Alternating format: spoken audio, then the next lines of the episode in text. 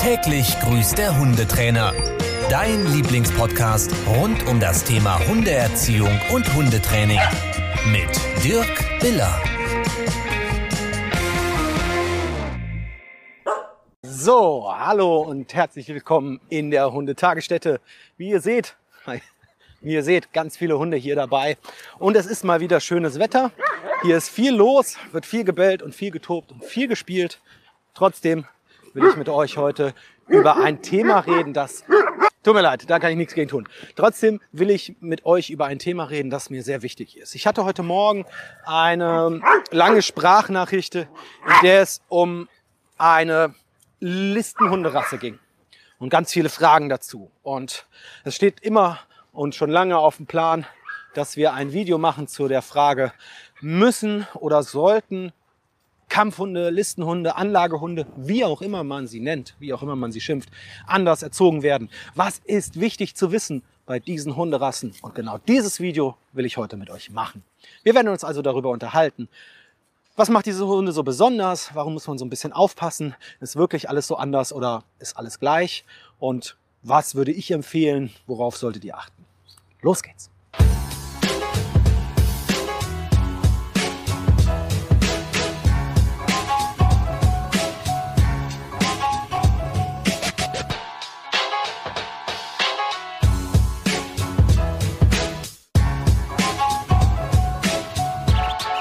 Jetzt hört, ist ein bisschen Ruhe reingekommen. Jetzt sind die Hunde ein bisschen ruhiger. Wir haben aktuell keinen Listenhund hier heute. Wir hatten zwischenzeitlich zwei oder drei hier in der Gruppe, die auch völlig normal waren. Eine Sache ist ganz, ganz wichtig vorab zu wissen. Meiner Meinung nach sind Listenhunde, Herdenschutzhunde, Jagdhunde, Hütehunde erstmal in einer Sache alle gleich. Es sind und bleiben Hunde.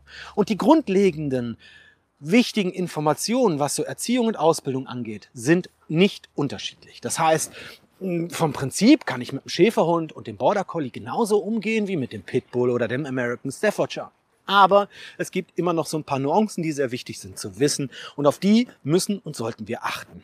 Wir werden uns also jetzt im ersten Teil mal ganz kurz darüber unterhalten, was macht denn so ein Rottweiler, Dobermann, die vielleicht hier und da auf der Anlage stehen oder tatsächlich sogar auf der Liste.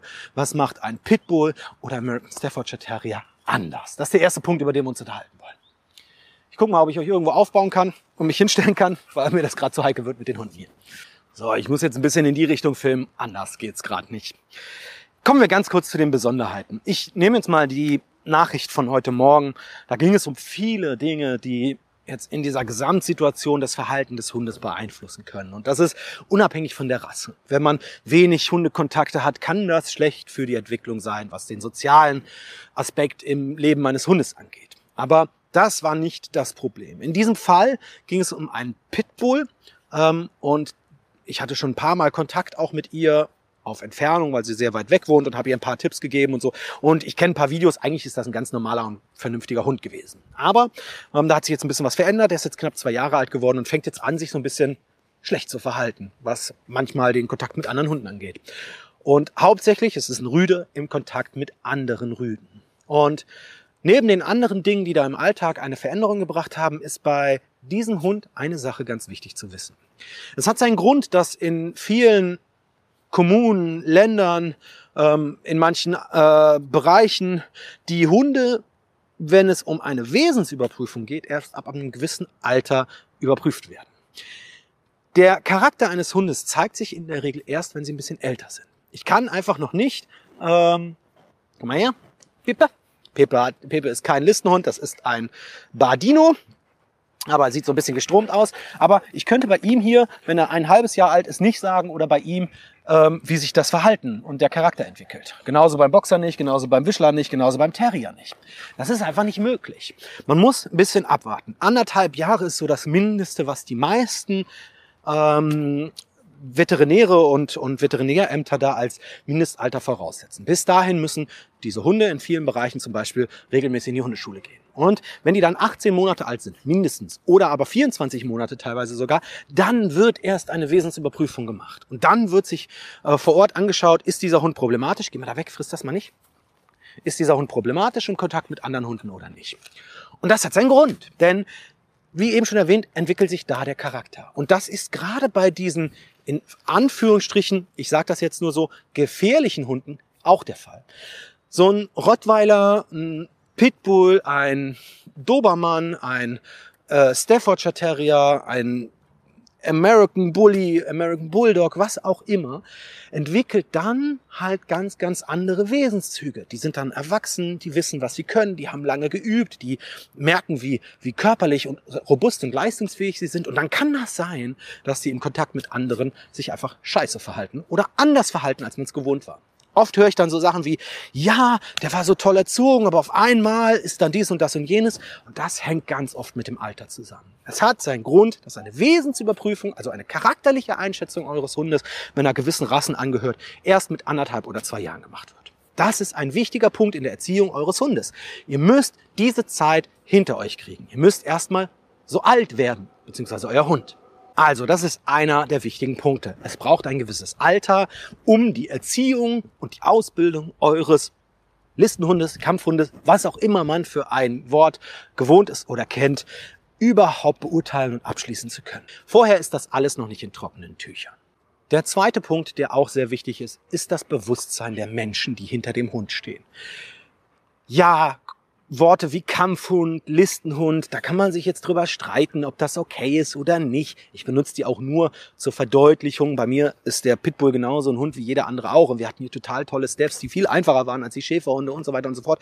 Das möchte ich, dass das ganz klar ist. Aber das Bewusstsein der Menschen muss tatsächlich sauber sein. Die Menschen müssen sich darüber im Klaren sein, dass sie eben, wenn es mal scheiße läuft, auch wenn das nur jeden zehnten Hund vielleicht trifft, aber wenn es mal scheiße läuft, zwei Dinge auf jeden Fall wichtig sind und eintreten werden. Erstens, bei ihr hier, komm her, bei der Weimaraner Hündin oder bei, der, bei dem Berner Sennenhund, auch wenn das ein 60 Kilogramm schweres Schiff ist, bisschen dick ist er, aber hier verzeihen dir die Leute das tausendmal mehr bei einem Pitbull, bei einem Staff, bei einem Rottweiler, wenn mal was passiert, auch wenn die Auswirkungen nicht so hoch sind, ist oftmals keine zweite Chance da. Ihr werdet da einfach ganz, ganz schnell in eine Schublade gepresst, ob die jetzt fair sind oder nicht, das ist egal, das ist, das brauchen wir nicht beurteilen, brauchen uns nicht drüber unterhalten, aber wenn es kacke läuft, werdet ihr mit anderen Hunden eher eine zweite Chance kriegen, als mit diesen Listen- oder Kampfhunden oder Anlagehunden. Das ist leider so. Und der zweite Punkt ist, dass das tatsächlich wirklich auch seinen Grund hat, dass man keinen zweiten Chance kriegt. Also ich bin absoluter Vertreter von, ein Hund ist ein Hund, egal was den Einsatz angeht. Aber hier, Frau Schäferhündin, die ein neues Zuhause sucht, die ist jetzt bei uns eine Zeit lang, bellt viel, macht aber keinem was. Wenn da was passiert, ist die Auswirkung viel größer, als wenn's, komm her, wenn's bei ihm hier passiert. Klar, das wiegt dreimal so viel, das Tier, das kann viel größere Löcher machen. Und bei den Hunden, die vermeintlich den Ruf haben, gefährlich zu sein. Geh mal bitte da runter, da ist meine Kamera drauf. Bei den Hunden, die vermeintlich den Ruf haben, gefährlich zu sein, muss man ganz klar statuieren, wenn etwas passiert, sind die Auswirkungen im Durchschnitt deutlich höher. Das ist einfach so. Das hat jetzt nichts mit dem Pitbull zu tun, das hat jetzt nichts mit dem Rottweiler zu tun, das hat einfach was mit der Physis zu tun, mit dem Charakter und mit dem Einsatzzweck, für den sie mal gemacht wurden. Und so ein Pitbull, der halt in der Pit gekämpft hat oder der mit, an Bullen gearbeitet hat, ist einfach ein viel kräftiger und robusterer Hund. Trotzdem sind viele Kommunen und viele Bereiche schon so weit, dass sie sagen, auch der Schäferhund hat seine Probleme und der Schäferhund wird genauso behandelt. Es geht also um die potenzielle Gefahr, die von diesen Hunden ausgeht. Und die ist einfach etwas höher beim Pitbull, Staff oder Rottweiler als bei anderen Hunderassen. Klar, knallt's nur jedes hundertste Mal beim Pitbull oder Steph und bei anderen vielleicht viel häufiger, aber wenn's hier knallt, dann knallt's richtig. Das ist so ein bisschen, als würde Vitali Klitschko mir eine reinhauen. Das hat einfach andere Auswirkungen, als wenn's Hans um die Ecke macht. Es sei denn, Hans ist auch Profiboxer. Ihr versteht, was ich meine. Und wenn man diese Punkte, die ich gerade aufgezählt habe, im Hinterkopf hat und wenn man das bedenkt und sich dessen bewusst ist, also, dass es A, anderthalb oder zwei Jahre dauert, um den Charakter überhaupt beurteilen zu können. Dass es B, wenn was passiert, meistens keine zweite Chance gibt. Und dass es C, wenn was passiert, meistens auch zu größeren Auswirkungen kommt, was zum Beispiel Verletzungen angeht dann muss man eine Sache zusätzlich einfach festhalten. Ich als Hundehalter, ich als Hundebesitzer oder ich als Hundetrainer, wer auch immer mit diesem Hund arbeitet, muss mir darüber im Klaren sein, dass diese drei Punkte ganz, ganz wichtig sind als Basis, um zu sagen, ich habe eine höhere Verantwortung. Und weil ich natürlich auch eben dieses Bild, dieses falsche Bild von diesen Hunden im Alltag versuchen will aufzulösen. Weil ich eben auch hingehen will und sagen will, der Rottweiler ist ein cooler Hund. Aber ich muss mehr arbeiten. Aber ich muss mehr aufpassen. Aber ich muss mir über die Möglichkeiten und die Optionen, die da passieren, einfach bewusster sein als beim Terrier. Und wenn das alle Hundehalter machen, dann sind wir auf dem richtigen Weg. Und dann müssen wir auch sagen, die Erziehung und Ausbildung eines solchen Hundes unterscheidet sich doch ein bisschen. Natürlich, komm her im Haus, natürlich funktionieren die erstmal gleich. Und wenn ich einen motivierten Hund habe, kann ich mit ihr genauso arbeiten, wie ich es mit einem Rottweiler oder einem Pitbull oder wem auch immer tun kann. Bali, komm her. Oder mit einem kleinen Hund wie der Bali, die gerade kommt. Das ist erstmal egal. Komm her, Maus. Ja, ich will dich. Ja, natürlich funktionieren die alle erstmal gleich. Und natürlich sind die Grundlagen die gleichen. Aber ich will ja, dass Bild dieser Hunde in der Öffentlichkeit verbessern. Ich will ja dafür sorgen, dass die Leute verstehen, ein Schäferhund ist nur ein Schäferhund, ein Rottweiler ist nur ein Rottweiler und wenn man das richtig macht, dann sind es tolle Hunde. Dann muss ich auch so weit gehen und sagen, ich muss mir einfach ein bisschen mehr Mühe geben. Ich muss das straight sehen, ich muss, ich muss wirklich sagen können, da passiert nichts und ich habe den unter Kontrolle und der hört wirklich top. Das ist wichtig. Also, ja, die Grundlagen sind gleich. Egal ob Terrier, Mischling, Schäferhund oder aber Pitbull.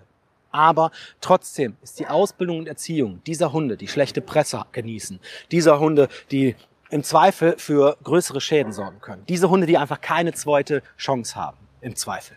Im Zweifel muss man einfach sagen, diese Ausbildung ist schwieriger, ist intensiver. Man sollte einen viel klareren Plan haben und man sollte sich bewusst sein darüber, dass es eben manchmal auch schlecht laufen kann mit den Hunden und dass man eben genau das nicht will. Ich hatte eine Kundin, die sich einen American Bully äh, geholt hat. Ein riesengroßer Kerl, ein, ein wirklich Schiff von Hund, besteht nur aus Muskeln, sah so ein bisschen aus wie Arnold Schwarzenegger in seinen besten Jahren, nur eben auf vier Beinen. Sah eher aus wie ein Kampfschwein als wie ein Hund. Und wog auch, der Kurt wog bestimmt 50, 55 Kilo. American Bully. Das war der netteste Hund, den ich jemals gesehen habe. Ein richtig, richtig netter Kerl und sehr, sehr gut erzogen und ausgebildet und hat die Wesensüberprüfung mit im Schlaf bestanden. Aber die Frau war sich bewusst darüber, was dieser Hund für eine Verantwortung mit sich bringt. Die war sich bewusst darüber, dass es wichtig ist, diesen Hund vernünftig auszubilden und in der Erziehung tatsächlich im Zweifel einen, einen straighteren, klareren und, und strengeren Weg zu gehen und weniger zuzulassen am Anfang und, und mehr zu arbeiten. Denn sie wollte ganz genau das erreichen. Sie wollte zeigen, diese Hunde können normal sein. Und diese Hunde haben trotzdem das Potenzial, schwierig zu sein. Und im Zweifel muss man eben genau damit umzugehen wissen und in der Erziehung und der Ausbildung mehr investieren.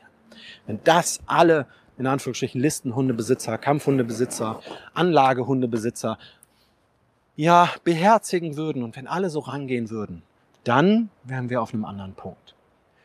Versteht mich nicht falsch, ich würde sagen, acht oder neun von zehn dieser Hundebesitzer tun das sehr wohl. Sei es der Rottweiler oder der Dobermann, die wissen ganz genau, das sind Hunde, die einen gewissen Anspruch haben, das sind Hunde, die eine gewisse, ein gewisses Potenzial mit sich bringen, positiv sowie negativ. Und ich möchte damit verantwortungsvoll umgehen. Aber leider gibt es immer noch Menschen, die das nicht so bewusst auf dem Schirm haben und ja, das vielleicht zu locker sehen.